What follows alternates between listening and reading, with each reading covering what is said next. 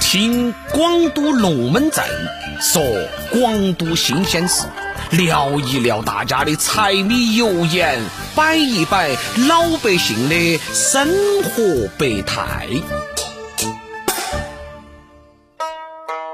今天的广都龙门阵，喜妹儿要给大家摆一个十年前的快递。小花儿在物业公司工作，她是个热心肠。如果遇到快递好几天没得人来领取，她就会亲自送上门儿去。有一天，小花儿在整理杂物间的时候，就发现这个角落里面有一个落满了灰尘的快递信封。一看日期，竟然是十年前的了。这个收件人的地址呢，就在他负责的小区里面。小花儿就觉得奇怪啊，这么长的时间了，咋个没得人来领取呢？他就拿到这个快递去找张大妈。张大妈是公司的元老，这个事情她肯定清楚。张大妈看到这个快递啊，就慢慢的回忆了起来。哦，这个快递啊，哎呀，你莫提了，我送了三次，家里面没得人来接收，后来就一直放到这儿，哪晓得呀，一放就放了十年。小花儿听完张大妈说的话，就拿到这个薄薄的大信封，在猜这里面到底是啥子呢？一封信或者是一份广告传单？但是，哎，如果是一张高额的支票呢？再一看这个快递上的地址啊，距他工作的地点只有几分钟的路程，他就想，如果我送过去，会发生啥子样子的事呢？就这样子想到起想到起，小花儿就拿起快递，按到上面的地址去找主人去了。哪晓得来到了这个门前，按了半天的门铃，里面硬是没得人回应他。他又敲了几下，还是没得声音。看来啊，这个张大妈说的硬是没有错，这儿没得人住，因为房门已经年久失修了。小花儿只好拿到快递，遗憾的回去了。过了一段时间，小花儿突然发现，那个没得人收的快递居然不得了。小伙儿觉得这个事情非同小可哦，没得人收是一回事，你弄掉了又是另外一回事。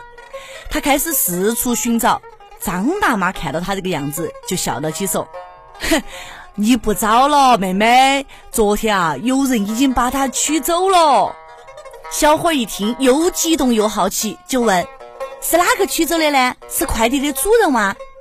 张大妈说：“是小黑，我把它扔到垃圾车里面去了。”小伙一听，有点激动的说：“哎，那万一主人回来找他咋办呢？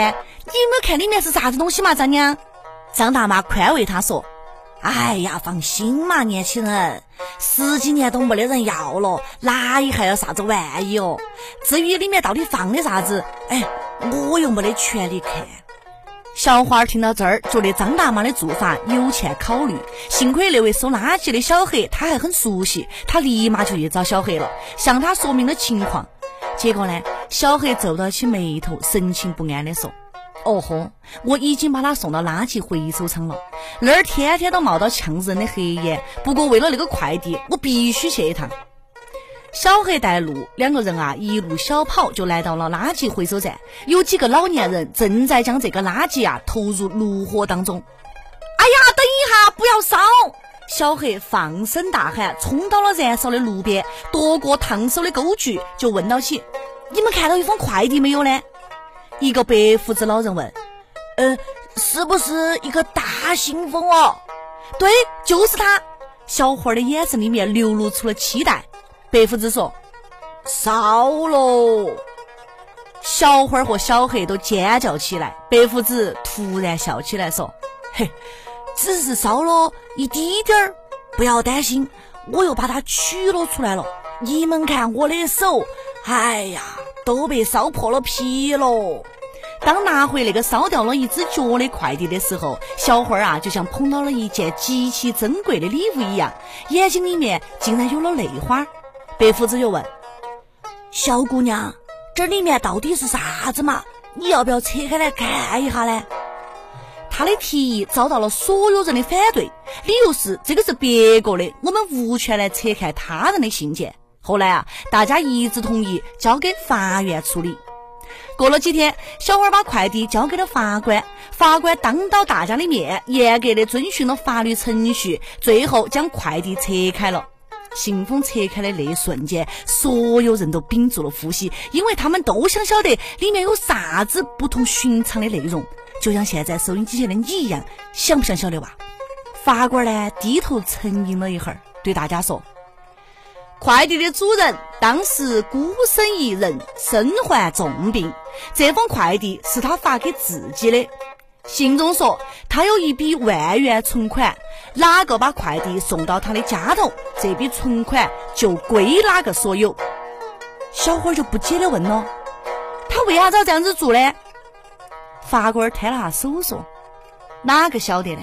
这个世界上啊，啥子事情都有可能发生。”法官接到说：“既然是这样子的嘛，那这笔钱就归你们大家所有吧。”张大妈说：“，我不能要，我都把快递扔到垃圾车上去了。”小黑说：“我也不能要，我把它送到垃圾场去了。”白胡子和垃圾场的几个焚烧员也不要，说他们啊差点都把这个快递烧掉了。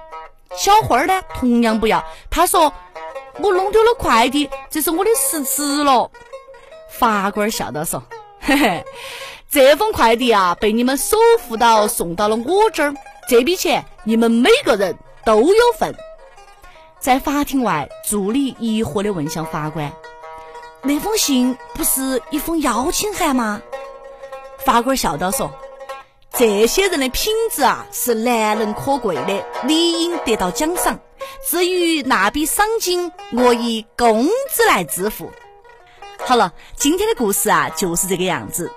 听完这个故事，不晓得收音机前的你有啥子想法呢？反正喜妹儿觉得啊，在自己的工作上兢兢业业、勤勤恳恳，总有一天会有好运和善意来到你的身旁。感谢你收听今天的广东龙门阵，下一期喜妹儿跟你接到拜。